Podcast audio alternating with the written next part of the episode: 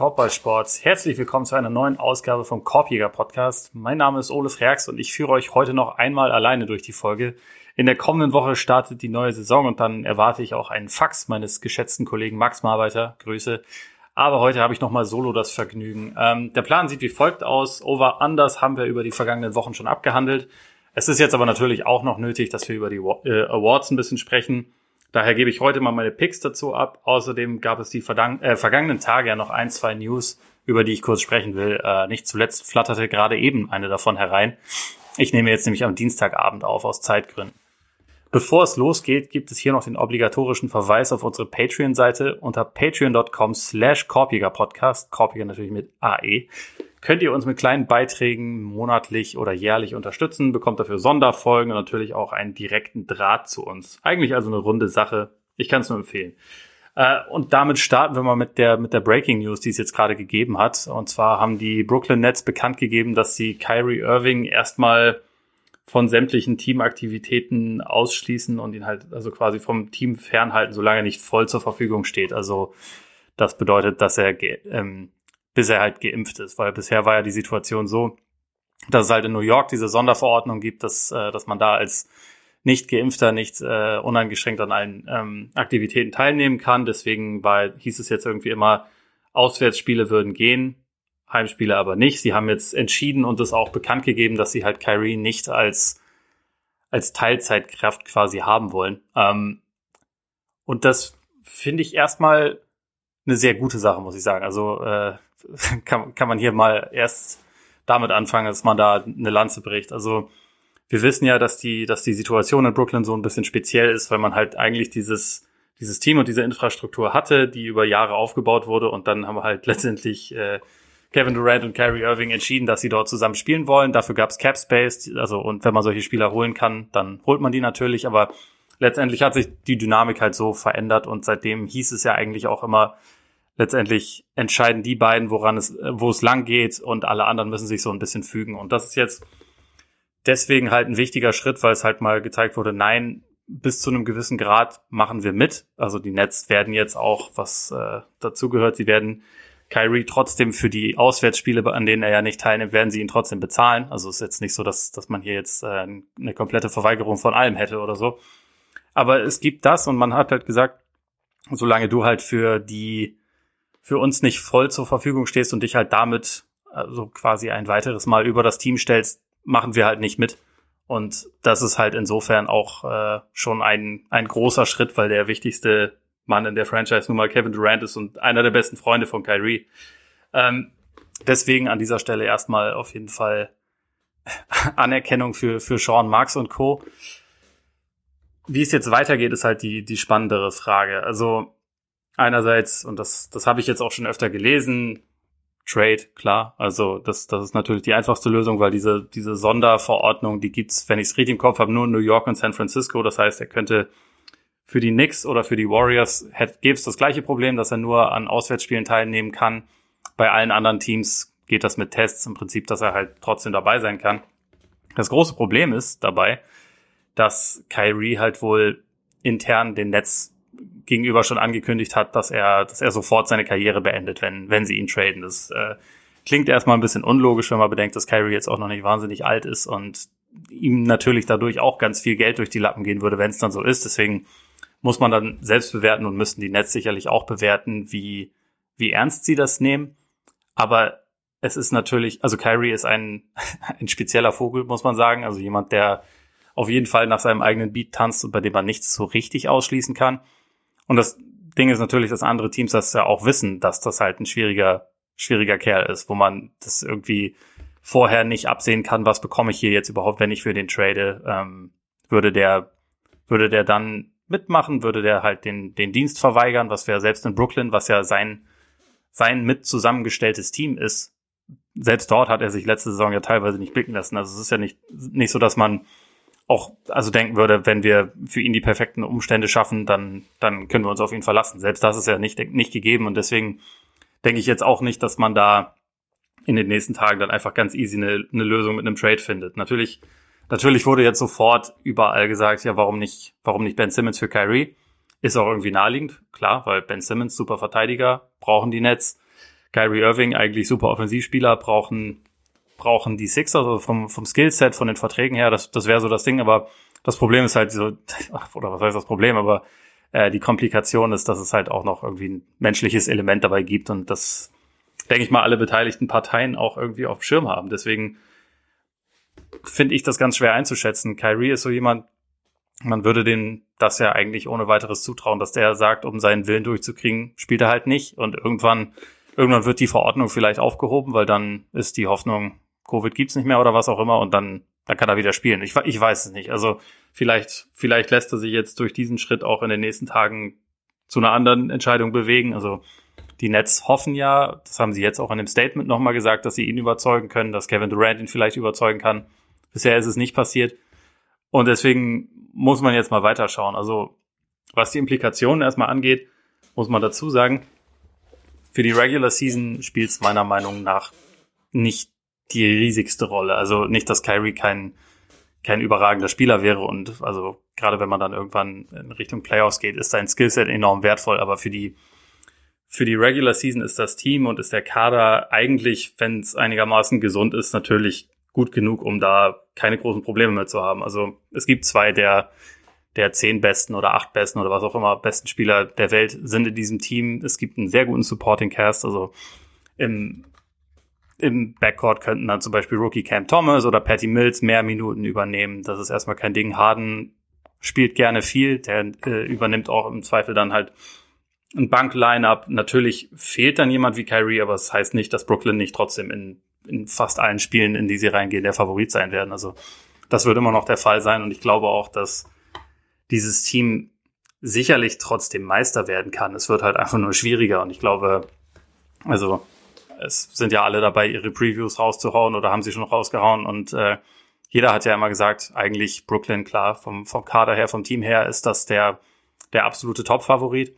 Wenn jetzt man davon ausgeht, Kyrie ist die ganze Saison nicht dabei. Es gibt auch keinen Trade, sondern es ist quasi einfach nur ein leerer Kaderposten, was auch irgendwie geil ist, wenn man bedenkt, der will sich nicht impfen lassen, kriegt trotzdem irgendwie 17 Millionen äh, Dollar in diesem Jahr überwiesen und muss dafür eigentlich dann quasi nichts tun. Ähm, dann sind die Nets halt trotzdem eins der absoluten Top-Teams, aber dann ist vielleicht so diese dieses Talentgefälle, was man sogar sagen könnte zwischen zwischen den Nets und den Bucks zum Beispiel, ist halt nicht mehr vorhanden und vielleicht wird es dadurch offener. Aber wie gesagt, ich äh, denke, das letzte Wort in dieser Geschichte ist noch nicht gesprochen. Ich finde es aber erstmal und das nochmal zum Abschluss auf jeden Fall sehr gut, dass die Nets dieses Wort gesprochen haben, weil selbst wenn auch sie die ganze Zeit davon reden, dass es irgendwie Kyries persönliche Entscheidung ist und sie das respektieren, dass wir irgendwie immer fast schon fast schon zu weit führt in dem Fall. Es ist halt einfach nicht eine persönliche Angelegenheit, diese, diese Pandemie, sondern es ist etwas, was uns alle betrifft, was äh, sehr viele Leute vor allem auch gefährdet und betrifft, die halt nicht die, die finanziellen und äh, anderen Ressourcen haben, die Kyrie zur Verfügung stehen. Und ich finde, also letztendlich macht das dann halt von mir aus, aber es gibt dafür Konsequenzen und das finde ich erstmal richtig. Ähm, apropos Konsequenzen natürlich, äh, nachdem ich den Namen Ben Simmons ja eben auch schon gesagt hatte, für den hatte sein bisheriges Fehlen bei den, bei den Sixers Konsequenzen, deswegen hat er sich jetzt auf einmal doch gemeldet. Ich hatte ja vor, vor kurzem schon mal gesagt, ich lasse das Thema mal weg, bevor es irgendwas Neues gibt. Jetzt gibt es tatsächlich was Neues. Also er ist bei den Sixers wieder aufgekreuzt, unangekündigt. Also so wie, wie Adrian Wojnarowski es zumindest beschrieben hat, stand er tatsächlich dann irgendwann einfach unangekündigt vor der Tür. Ähm, letztendlich hatte das natürlich was mit, mit einbehaltenem Geld zu tun. Der ganze Ablauf ist halt irgendwie suspekt, immer noch komplett passiv-aggressiv. Also es, es deutet jetzt nicht darauf hin, auf einmal haben sie sich äh, dann doch alle vertragen, sondern es deutet immer noch darauf hin, so in Wirklichkeit, ich bin jetzt hier, weil ich, weil ich muss, weil ich auch mein, mein Geld irgendwie dann doch nicht komplett aussparen möchte, aber eigentlich möchte ich trotzdem weg. Also ich glaube, das, das ist wahrscheinlich so die, die Message, die man hier rausliest. Und letztendlich, also ich hatte das ja vor, vor Wochen oder Monaten sogar schon mal gesagt, dass ich eigentlich mir vorstellen kann, wenn der Trademarkt so, so äh, bitter bleibt und die, die Aussichten für Simmons und für die Sixers so schlecht bleiben, dass es sich irgendwann in diese Richtung bewegen muss, einfach weil, wenn es keine Alternativen gibt, die, also so wie es jetzt ist, hilft es ja niemandem. Und äh, deswegen ist, glaube ich, auch jetzt die Situation in Wirklichkeit, es wäre für alle eigentlich am besten, nochmal für eine Weile einfach zusammenzuarbeiten, zähneknirschend und dann irgendwie eine Lösung zu finden. Simmons würde natürlich erstmal, und also wenn er jetzt mal aufläuft für Philly, was ja noch überhaupt nicht gesagt ist, dann würde er natürlich heftig ausgebuht werden. Wir wissen auch, dass die Sixers-Fans da eher zur emotionalen Seite gehören und in dieser Sache ist es auch absolut verständlich. Also er hat nun mal gestreikt. Aber wenn er abliefern sollte und wenn er hart spielt, und das hat er bisher immer getan, also man kann Simmons den Spieler natürlich kritisieren, aber es ist ja keiner, der jetzt irgendwie coastet oder so, sondern das ist jemand, der, der hart verteidigt, der, der versucht sein Ding zu machen. Er wirft vielleicht nicht, aber alles andere macht er im Prinzip. Und ich glaube, wenn er das tut, dann hört das relativ schnell auf. Und fast das, also zusätzlich natürlich eine Wirkung wäre, sein Trade-Wert steigt.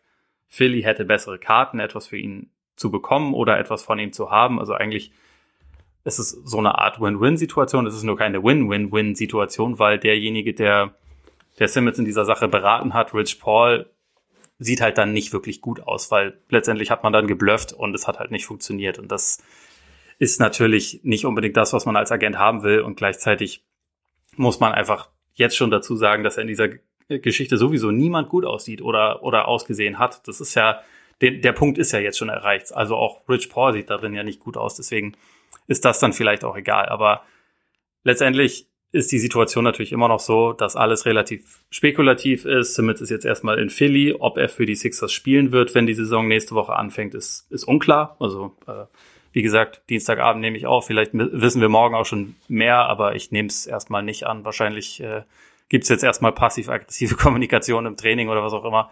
Aber deswegen würde ich das jetzt auch mal hier belassen. Fakt ist halt, dass die Sixers nach wie vor immer noch einen Lead-Ballhändler brauchen. Also ich will sehen, was, was Tyrese Maxey ihnen geben kann. In der Preseason sah das so aus, dass er halt so den, den Platz in der Starting Five von Simmons wahrscheinlich übernehmen würde. Mal durfte es auch Shake Milton probieren, aber Shake Milton ist halt eigentlich mehr Shooter und war ja schon über die letzten Jahre mal, äh, mal raus aus der Rotation, mal drin. Ich glaube, Maxi ist schon relativ klar das, das größte Talent und gleichzeitig ist er aber halt auch noch nicht so weit, dass man ihn jetzt einfach reinwerfen kann und denken kann, so der gibt uns jetzt das, was Simmons uns gegeben hat. Wahrscheinlich gibt er uns auch noch mehr und dann werden wir am Ende ein richtiger Contender sein. Also sie brauchen halt da einfach noch was. Und ich bin jetzt mal gespannt, ob Simmons zumindest für eine Zeit lang versucht, das zu tun.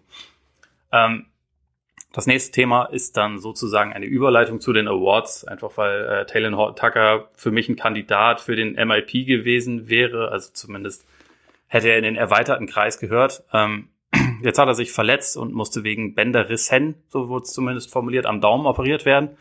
Laut Jeff Stotts von In Street Clothes führt das im Schnitt zu circa sieben verpassten Wochen, wobei das natürlich nicht immer gleich ist. Also das, das ist individuell. Die Lakers haben jetzt, wenn ich es richtig gesehen habe, keine Timeline rausgegeben. Ist ja auch meistens der Fall, dass sie das nicht tun. Und trotzdem kann man auf jeden Fall erstmal davon ausgehen, dass er eine Weile fehlen wird. Ähm, es ist letztendlich ist, ist Horton Tucker jetzt natürlich kein wahnsinnig großer Name und schon gar nicht bei den Lakers, die äh, drei Stars und ganz viele weitere Spieler haben, die mal Stars waren oder welche sein wollen. Ähm, trotzdem glaube ich schon, dass er eigentlich ziemlich wichtig ist für die weiteren Planungen. Also es hat ja seine Gründe, dass sie in der in der Offseason andere Leute haben ziehen lassen, unter anderem Alex Caruso und ihn aber gehalten haben. Also er hat einen Dreijahresvertrag über 31 Millionen Dollar bekommen. Er ist halt mit jetzt gerade immer noch 20 Jahren so ein bisschen das letzte Versprechen an die Zukunft, was sie haben. Also die Lakers haben über die letzten Jahre eigentlich ihre ihre jungen Spieler weitestgehend abgegeben, ihn haben sie aber behalten. Also ich glaube, das Front Office hält auch große Stücke auf ihn und ich finde das, ich finde das verständlich. Also er hat halt von den ganzen Leuten, die sie da so haben, wahrscheinlich das, das größte Two-Way-Potenzial. Er ist zwar bisher kein überragender Verteidiger gewesen, aber hat auf jeden Fall die Anlagen, weil er diesen, diesen bulligen Körper, diese extrem lange, langen Arme hat, die ihn an sich auch dafür befähigen, größere Gegenspieler zu verteidigen.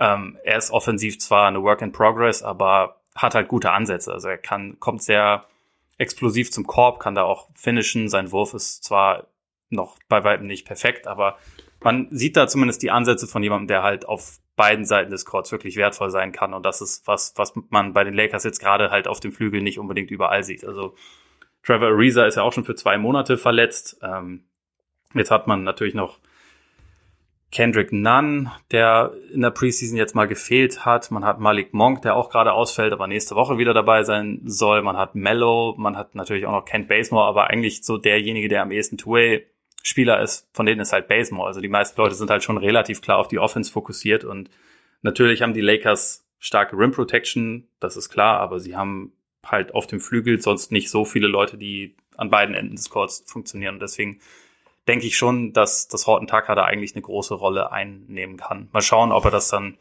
ob er das dann auch tun kann, wenn es weitergeht. Natürlich sind die Lakers erstmal trotzdem gut genug aufgestellt, dass sie in den ersten Saisonwochen deswegen jetzt nicht irgendwie komplett einbrechen. Also im, im Gegenteil, dafür, dafür haben sie genug Leute und trotzdem denke ich, dauerhaft wird Horton Tucker schon wichtig sein. Den Award wird er jetzt aber sicherlich nicht gewinnen. Und ähm, damit würde ich sagen, fangen wir mit dem eigentlichen Hauptthema dieser Folge an, das uns natürlich ein kleines bisschen torpediert wurde. Fangen wir am besten direkt an mit dem Most Improved Player Award. Äh, es ist sowieso mein, mein Lieblings-Award, weil halt in der aller, in aller Regel Leute, die irgendwie in der zweiten oder dritten Saison ist und einfach ein bisschen mehr spielen und mehr Punkte erzielen, deswegen dort die Kandidaten sind. Äh, deswegen schnell weg damit letztendlich. Also Michael Porter Jr. ist sicherlich ein logischer Kandidat, der einfach aufgrund des Ausfalls von Jamal Murray noch einen größeren Teil der Offense übernehmen wird, der glaube ich auch dafür bereit ist. Also man konnte es in der letzten Saison ja in Ansätzen schon sehen.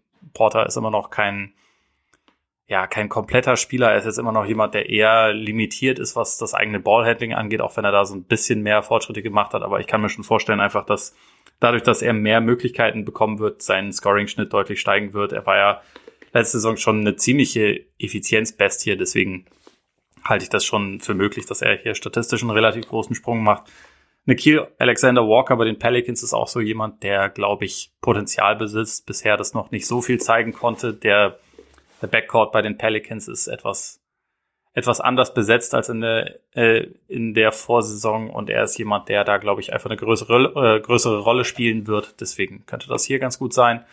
Und dann gäbe es da noch Jordan Poole. Also den, ich habe ihn gleich dann auch noch bei einem, bei einem anderen Award als Kandidaten, aber ich fand, also er war ja letzte Saison zwischendurch in der G-League-Bubble, nachdem er vorher wirklich große Probleme gehabt hat und dann dann kam er zurück. Seine Effizienz war jetzt auch noch nicht dauerhaft richtig gut, aber er hat trotzdem einen sehr großen Sprung gemacht und war einfach ähm, ja eine sehr gute Option, teilweise sogar dann die zweite Option neben Curry, gerade so am, am Ende der Saison, weil es halt jemand war, der so ein bisschen, bisschen eigenes Ballhandling, bisschen eigene Creation mitbringt, dazu auch richtig gut werfen kann. Und gerade jetzt zu Beginn der Saison es wird zwar immer davon geredet, Clay Thompson ist ja dann, ist ja dann wieder da und der Backcourt-Partner von Curry und endlich wieder Splash Brothers, aber man weiß halt noch nicht so genau, wann das der Fall sein wird. Also äh, Clay sieht zwar irgendwie, wenn man, wenn man jetzt mal Videos von ihm sieht, immer ganz, ganz gut aus und so ein bisschen wie, wie man sich das vorstellt, aber er, er steht halt erstmal einfach nicht zur Verfügung und wir wissen nicht so genau, wann er zur Verfügung stehen wird.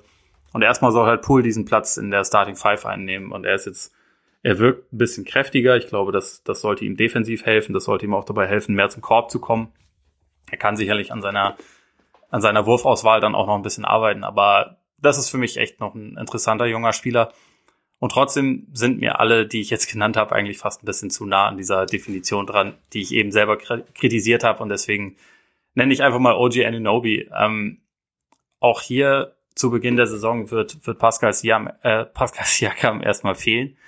Dadurch werden Spielanteile frei für Novi, also Kyle Lowry ist ja sowieso weg.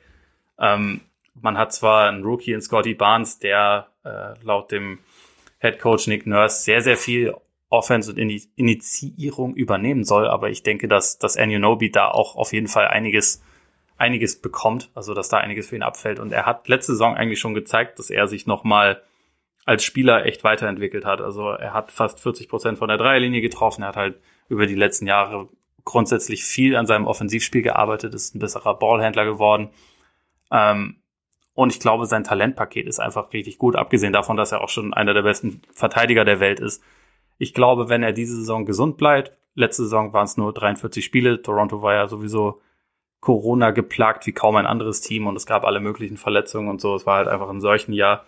Ich glaube, wenn da, wenn er da diesmal mehr Spiele absolvieren kann und einfach diesen einen weiteren Schritt noch macht, vielleicht sogar zu einem 18, 19 Punkte Scorer, letzte Saison waren es knapp 15, dann, dann könnte er hier ein ganz guter Kandidat sein. Deswegen nenne ich ihn jetzt erstmal und erwähne aber nochmal, das ist nicht mein, nicht mein Lieblings-Award. Ähm, und dann verbinde ich die nächsten beiden. Einerseits Comeback Player, das ist kein echter Award, aber ich nenne ihn einfach mal, gib mir Clay, alles andere egal. Also nicht wirklich egal. Ich freue mich auch, wenn Spencer Dinwiddie ein gutes Jahr spielt, aber das Wichtigste ist Clay. Äh, ich freue mich einfach, wenn der dann irgendwann wirklich wieder spielt und bin gespannt, wie er, wie er aussehen wird. Und ich verbinde es jetzt mit dem Six-Man Award, weil, wie gesagt, Pool hatte ich eben schon erwähnt. Wenn Clay rechtzeitig zurückkehrt, dann gibt's gute Karten für, für Pool als den Six-Man of the Year, weil er dann trotzdem derjenige ist, der bei den Warriors die Bank anführt und der, glaube ich, wenn Curry sitzt, relativ viel Offense leiten muss, weil selbst wenn Clay zurückkehrt, ist Clay ja nicht der, der Typ, der die Offense initiiert, sondern derjenige, der sie abschließt. Ähm, ansonsten, ich meine, ist halt immer ein bisschen schwer, wenn man die Rotation vorher nicht genau kennt, aber wen ich noch als, als logischen Kandidaten ansehe, ist Tyler Hero, der mittlerweile von den Aussagen her für mich immer mehr so zu einem ja, zu einem J.R. Smith dieser Generation wird. Also er hat jetzt irgendwie gesagt, dass er findet, er sollte mit den mit den jungen Stars wie Luca und Trey in einem Satz genannt werden. So sehe ich, sehe ich ein bisschen anders, aber ein bisschen Selbstvertrauen hat noch keinem geschadet. Ich glaube, auch Hero hat letzte Saison Probleme gehabt, war war nicht wirklich an, äh, in der Lage, an seine Bubble anzuknüpfen, hat teilweise eine neue Rolle bekommen bei den Heat und diese aber nicht, nicht so gut ausgefüllt. Also er hatte mehr, mehr Playmaking-Pflichten, hat auch mehr Assists gespielt, aber die Offense war halt eine Katastrophe, wenn er sie angeleitet hat und auch seine eigene Wurfauswahl ist halt, er hat sich eher in die falsche Richtung entwickelt. Er hat zu viele lange Zweier genommen, bisschen zu wenig Dreier, bisschen zu wenig zu Korb und ich glaube, da gibt's relativ viele easy Fixes und ich glaube auch, dass sich seine Rolle bei den Heats so ein bisschen dadurch ändern wird, dass er vermutlich von jetzt an immer mit einem von Jimmy Butler und Kyle Lowry zusammen auf dem Feld steht. Und das sind halt Leute, die ihn auch in, in Szene setzen können, sodass dass seine Effizienz eigentlich auch wieder steigen sollte. Deswegen, ich glaube, Hero ist Stand jetzt ein ganz guter Kandidat. Dennis Schröder könnte natürlich auch sein, also wenn er wieder mehr wie in OKC spielt und weniger äh, wie bei den Lakers, die die Celtics haben an sich auf jeden Fall Bedarf an jemandem, der von der Bank reinkommt und, und Punkte aufs Board bringt. Ich glaube, dazu ist er in der, in der Lage. Sie werden auch relativ viel, schätze ich, mit, mit kleineren Lineups spielen, wo er dann mit den, mit den Startern, also vorher mit, mit Smart, Brown und Tatum zusammenspielt. Und da kann er, glaube ich, dann seine, seine Fähigkeiten mit dem Drive auch ganz gut einsetzen. Deswegen wäre das hier noch ein Kandidat.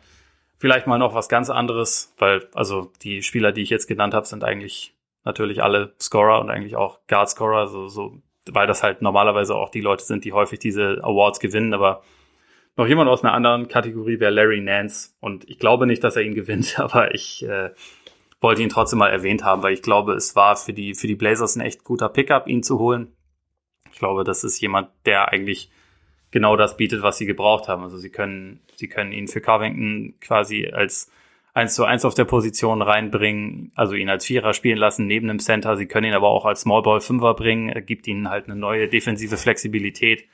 Ich glaube, also er ist nicht der der Typ, der jetzt irgendwie dein Topscorer wird, aber er kann, glaube ich, auch offensiv ihnen helfen, weil er ein guter Passer ist, jemand, der der abrollt eine athletische Komponente reinbringt, dass, dass Lillard nicht so schlecht da drin ist, im Pick and Roll auch Leute zu finden, ist, ist klar und er hat über die letzten Jahre nicht unbedingt oft jemanden gehabt, der halt diese diese vertikale Bedrohung letztendlich reinbringt. Und ich glaube deswegen, dass, dass Larry Nance eigentlich ein sehr guter, äh, ein sehr guter Bankspieler sein wird. Das heißt nicht immer, dass er dann auch ein Six-Man-Kandidat ist, weil ich glaube nicht, dass er genug Punkte machen wird.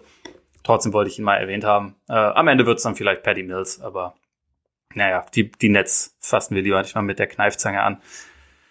Trade-Kandidat während der Saison ist noch ein sehr echter Award. Simmons zählt nicht, habe ich mir mal vorher aufgeschrieben. Insofern, also über, über Lillard und Beal hat man, glaube ich, auch schon genug gesprochen. Deswegen lasse ich das jetzt mal.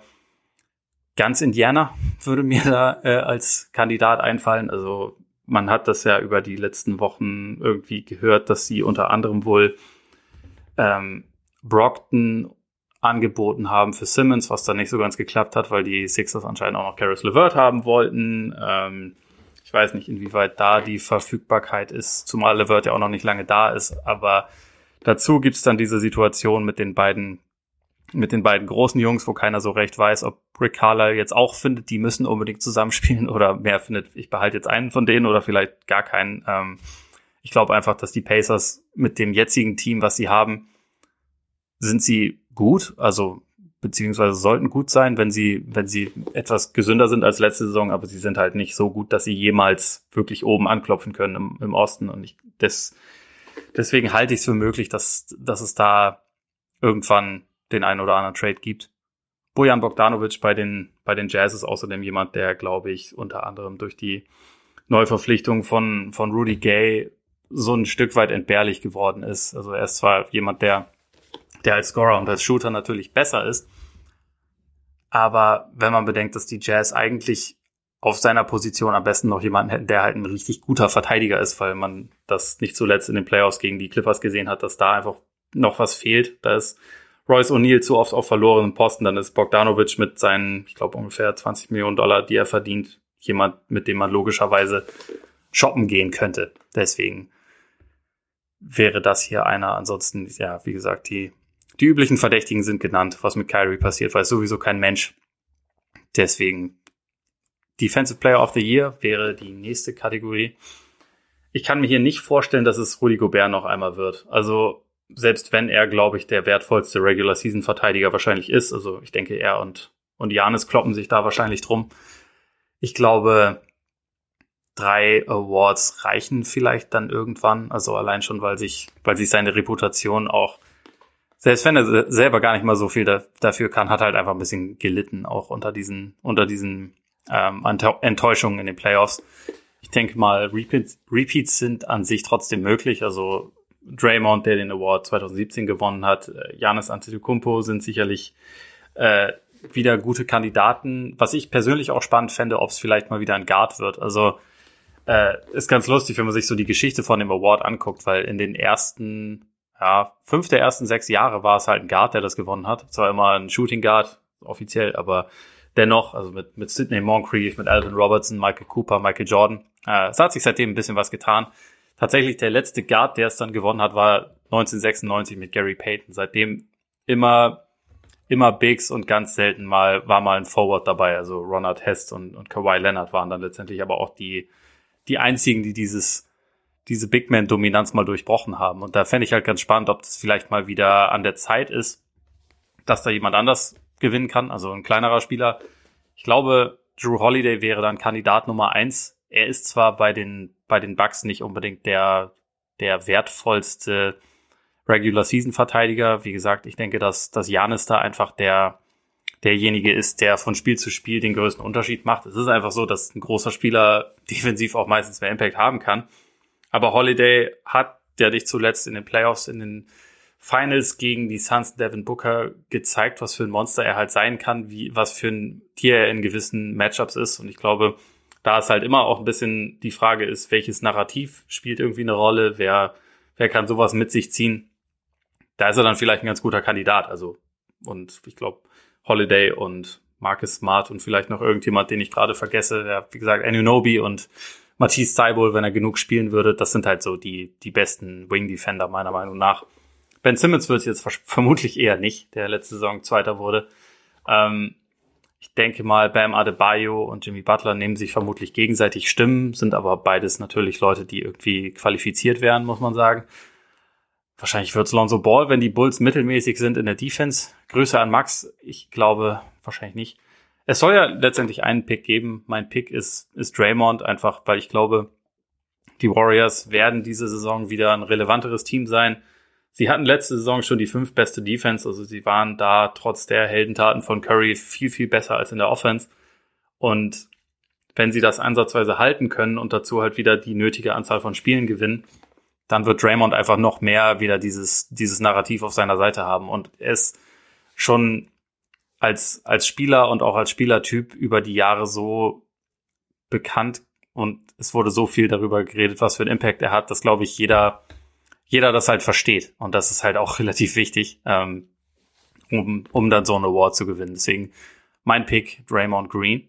Zum Rookie of the Year äh, ich glaube, dass, dass Jalen Sachs und Jalen Green jeweils recht gute Chancen haben, weil sie halt riesige Rollen in ihren Teams spielen werden und wahrscheinlich auch so eine gewisse Narrenfreiheit besitzen. Also ich glaube, gerade gerade in Houston wird wahrscheinlich relativ viel Offense daraus bestehen, dass man einfach den, den Ball rausrollt und sagt, macht mal und dann hat Green, glaube ich, das Talent da schon auch einfach sau viele Punkte aufzulegen und das ist normalerweise förderlich, um diesen Award zu gewinnen. Trotzdem mein persönlicher Pick ist Kate Cunningham einfach.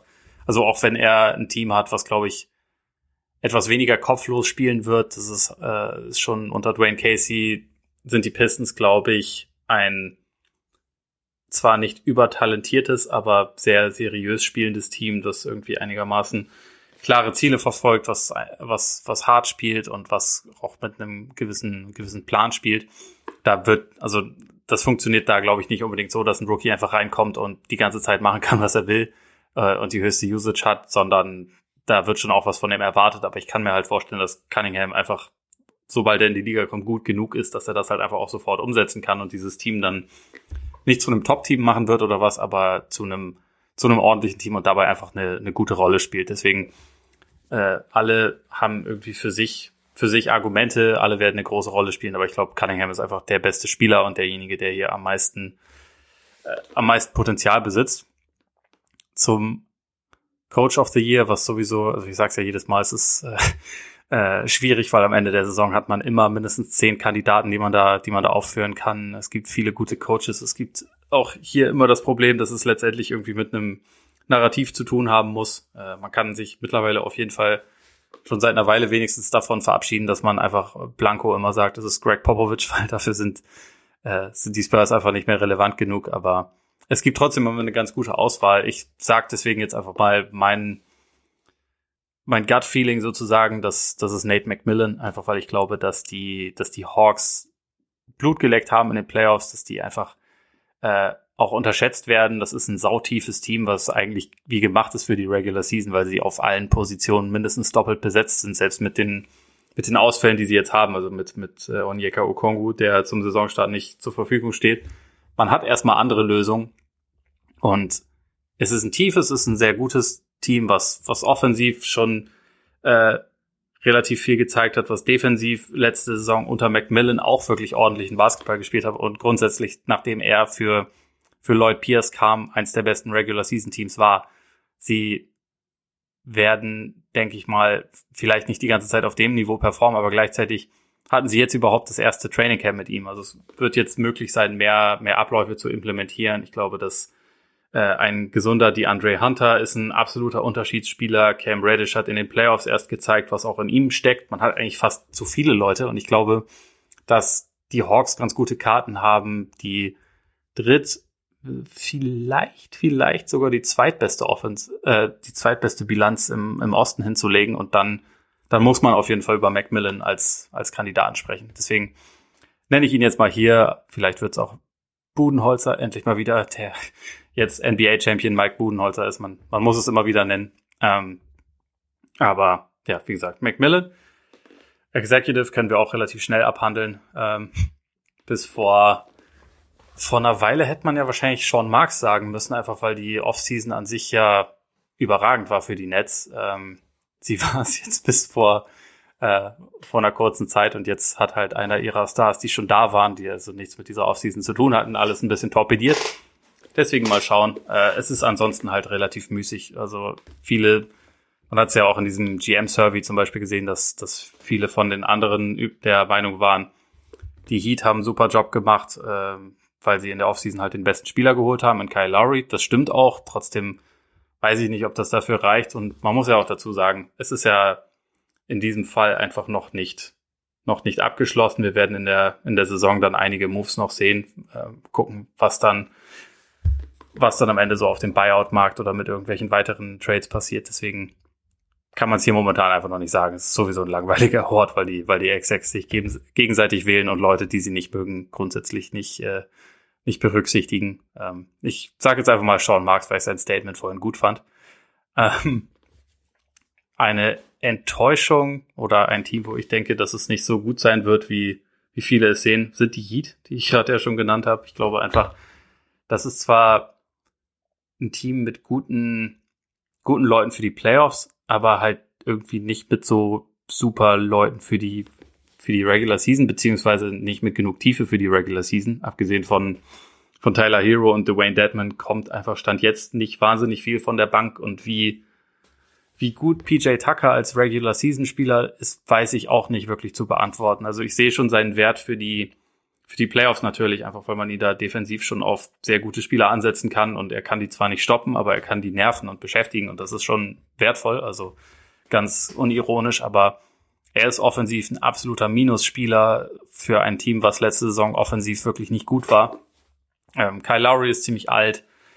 Äh, ich glaube einfach von der von der Regular Season Bilanz her werden jetzt die die Heat nicht unbedingt Bäume ausreißen und auch dann, wenn sie in die Playoffs kommen, natürlich, man sagt es immer respektvoll wegen den Leuten, die sie da so haben und wegen Heat Culture, ihr wisst schon, dass äh, dass das äh, da dann auf einmal ein super gefährliches Team ist, aber wenn mir irgendjemand jetzt sagt, dass er glaubt, dass die Heat mit in der jetzigen Version gegen die jetzige Version der Bucks dann wieder zum Beispiel eine Serie gewinnen würden, dann weiß ich auch nicht, was ich dem sagen soll. Also glaube ich einfach nicht. Ich glaube, sie sind schon eine ganze Kategorie unter diesen absoluten Top-Teams im Osten und eher, eher auf dem Niveau von, von Teams wie Boston. Ich glaube, dass zum Beispiel Atlanta wirklich da ein Stück drüber steht. Ähm, positive Überraschung hatte ich mir noch notiert.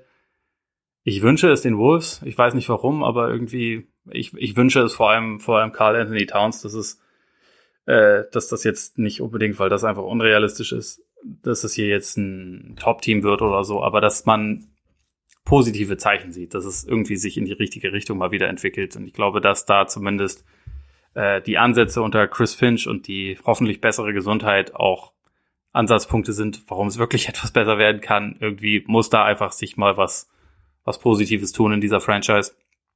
Ähm, ich halte die Raptors irgendwie für möglich, also wenn auch nicht wahrscheinlich, dass sie etwas besser sind, als man, als man das momentan so sich vorstellt, wenn, wenn Scotty Barnes vielleicht doch ein bisschen schneller einschlägt, als man denken würde, wenn sie halt dieses, dieses etwas komische Team, was sie jetzt zusammengestellt haben, mit, mit sehr langarmigen Leuten, die, die äh, alle möglichen Forward-Positionen spielen können, ähm, wenn das besser funktioniert, als man für den Moment denken würde, wenn vielleicht auch Siakam ein richtiges Bounceback-Jahr hat und der Nunobi den, den Schritt nach vorne macht, den ich ihm zutraue, dann sind die Raptors halt nicht so schlecht. Sie sind auch nicht überragend, aber sie, sie könnten schon, sie könnten schon interessanter sein. Ähm, die Hornets sind da sicherlich auch ein Team, das man nennen muss. Ich bin zwar, also wir hatten ja in den Over-Unders auch drunter, äh, drüber gesprochen und ich bin da skeptischer gewesen als, als Jonathan, einfach weil ich da die, die Tiefe unter anderem nicht so ganz sehe, aber es ist natürlich trotzdem viel junges Talent vorhanden. Deswegen kann es schon auch sein, dass sie am Ende dann eine deutlich bessere Rolle spielen, als ich das jetzt erstmal denke. Und dann gibt's halt noch die Mavs, die äh, ich hier aber eigentlich nur erwähne wegen dem, wegen dem nächsten Award, und zwar dem MVP. Äh, ich habe es letzte Saison ja immer wieder moniert, dass ich in der Saison davor gesagt habe, es wird Nikola Jokic. Und dann habe ich gesagt, jetzt wird's Luca und dann wurde es Jokic. Ich mache den Fehler nicht nochmal, ich, ich setze jetzt einfach auf Doncic, weil wenn man einmal das richtige Gefühl hatte, dann sollte man einfach dabei bleiben und mit Jahr Verspätung wird's dann auch so. Ich glaube, das Rennen wird sich am Ende wahrscheinlich abspielen zwischen Luca und Janis und also Durant sollte da eine Rolle spielen, also gerade gerade mit den jetzigen News könnte das ja durchaus sein, dass seine Rolle sogar noch ein bisschen, bisschen größer wird. Ganz vielleicht Anthony Davis oder Embiid. Also ich kann es mir dieses Jahr nicht vorstellen, dass LeBron nochmal so viel spielt und dieses Rennen wirklich annimmt, weil er, glaube ich, auch langsam versteht, so übers Narrativ wird's nicht mehr. Der Körper ist vielleicht nicht unbedingt mehr für 100 Spiele gemacht, sondern vielleicht eher für, für 60 und dann Playoffs. Also, weil das halt auch einfach sinnvoller ist in seinem Alter. Ich glaube, er nimmt sich jetzt langsam mal raus aus diesem Rennen Embiid ist halt immer die Frage, wenn er jetzt die, die Sixers dann vielleicht in einer Version ohne Simmons auf Kurs hält und gesund bleibt und so spielt wie letzte Saison, also wo er wirklich schon wie ein MVP gespielt hat, dann kann das natürlich passieren. Ganz sneaky finde ich, finde ich Jason Tatum und Trey Young noch interessant. Also den, den Case für Trey Young habe ich ja eben im Prinzip schon gemacht, weil ich einfach die Hawks sehr stark einschätze. Ähm, James Harden wäre natürlich relativ lustig, wenn, wenn er die Kontrolle in Brooklyn so weit übernimmt, dass dann auf einmal er derjenige ist, der da mehr im Fokus steht. Ich glaube es nicht, weil er einfach nicht der beste Spieler seines Teams ist, aber es hat schon andere verrückte Sachen gesehen, äh, gegeben. Zion gibt's natürlich auch noch. Äh, Repeat von Jokic halte ich für quasi unmöglich. Nicht, dass er irgendwie ein schlechterer Spieler geworden wäre, aber ich glaube einfach, das Narrativ gibt's dann einmal und, und dann halt wahrscheinlich nicht mehr. Und ich glaube einfach tatsächlich, dass dass Luca vielleicht an der Reihe ist. Ich glaube, der Westen ist nicht so stark besetzt, wie man, wie man das sonst denkt. Die Mavs sind absolut kein perfektes Team und haben eigentlich genau die eine, die eine Position oder den einen Spielertypen, wo alle immer gesagt haben und alle erkannt haben, das brauchen wir neben Luca. Das sind sie nicht angegangen. Und trotzdem kann das halt ein total gefährliches Team in der Conference werden, glaube ich. Einfach weil es dieses Überteam nicht gibt und weil er so gut ist, dass er ihn in der Regular Season einfach schon einen riesen, riesen Unterschied von Spiel zu Spiel machen kann. Und äh, lass dieses Team 55 Spiele gewinnen, dass die Statistiken bei Luca sowieso immer vollkommen gestört sind, wissen wir auch. Und dann, dann halte ich es schon für einigermaßen realistisch. Es ist halt so ein bisschen die Frage, was, was Jason Kidd als Coach einführt, was er vielleicht auch nimmt, weil es, äh, man, man kann es ja bei, bei Mavs Twitter in den letzten Tagen teilweise schon sehen, dass die, dass die äh, Alarmglocken relativ laut schellen, weil weniger Dreier, mehr, mehr Post-Ups. Es wirkt so ein bisschen, bisschen eigen, was er verändert. Ich würde da sagen, es ist die Preseason. Also äh, erstmal locker bleiben und mal gucken, wie es dann in der Realität aussieht. Aber wenn jetzt Kid diesem Team nicht unbedingt ganz viel wegnimmt, was sein Vorgänger Rick Carlisle dem Team gegeben hat, dann könnte ich mir schon vorstellen, dass einfach durch die durch die Progression von Luca als Spieler, durch äh, vielleicht etwas bessere Gesundheit von, von Porzingis, durch einen nicht wirklich tollen, aber zumindest minimal besseren Supporting Cast es einfach noch den, den einen Schritt nach vorne gibt und dann, dann sollte er es einfach werden, dies Jahr. Ich hatte dann natürlich mir auch äh, lange vor den, vor den letzten Kyrie News noch äh, das Thema Least Valuable Player aufgeschrieben, also das Gegenteil von Most Valuable. Es ist, äh, also ich dachte eigentlich vor, vor kurzer Zeit, das müsste schon relativ klar Simmons sein. Jetzt ist Simmons natürlich wieder ein Philly. Kyrie Irving hingegen, ich weiß gar nicht, wo er ist. er ist auf jeden Fall nicht beim Team und wird es auch perspektivisch nicht sein. Deswegen ist es erstmal Kyrie, aber abwarten. Es kann ja sich in den nächsten Tagen immer noch, immer noch mehr tun. Und irgendwann wird der Kanye West der NBA sich vielleicht auch noch, äh, vielleicht lässt er sich ja impfen. Vielleicht Vielleicht beendet er auch seine Karriere. Ich, ich finde es schwer einzuschätzen. Auf jeden Fall wäre es das für heute gewesen. Das letzte Mal in der Solo-Version kommende Woche dann wieder in voller Besetzung und dann beginnt natürlich auch die neue Saison. Bis dahin vielen Dank für die Aufmerksamkeit. Wenn es euch gefallen hat, abonniert das Ganze gern bei Apple Podcasts, bei Spotify, bei dieser, wo immer ihr Podcasts hört. Ich wünsche euch eine gute weitere Woche, die letzte ohne echten NBA-Basketball. Es geht schon wieder los wenn man nicht Kyrie Irving ist. Bis zum nächsten Mal. Reingehauen.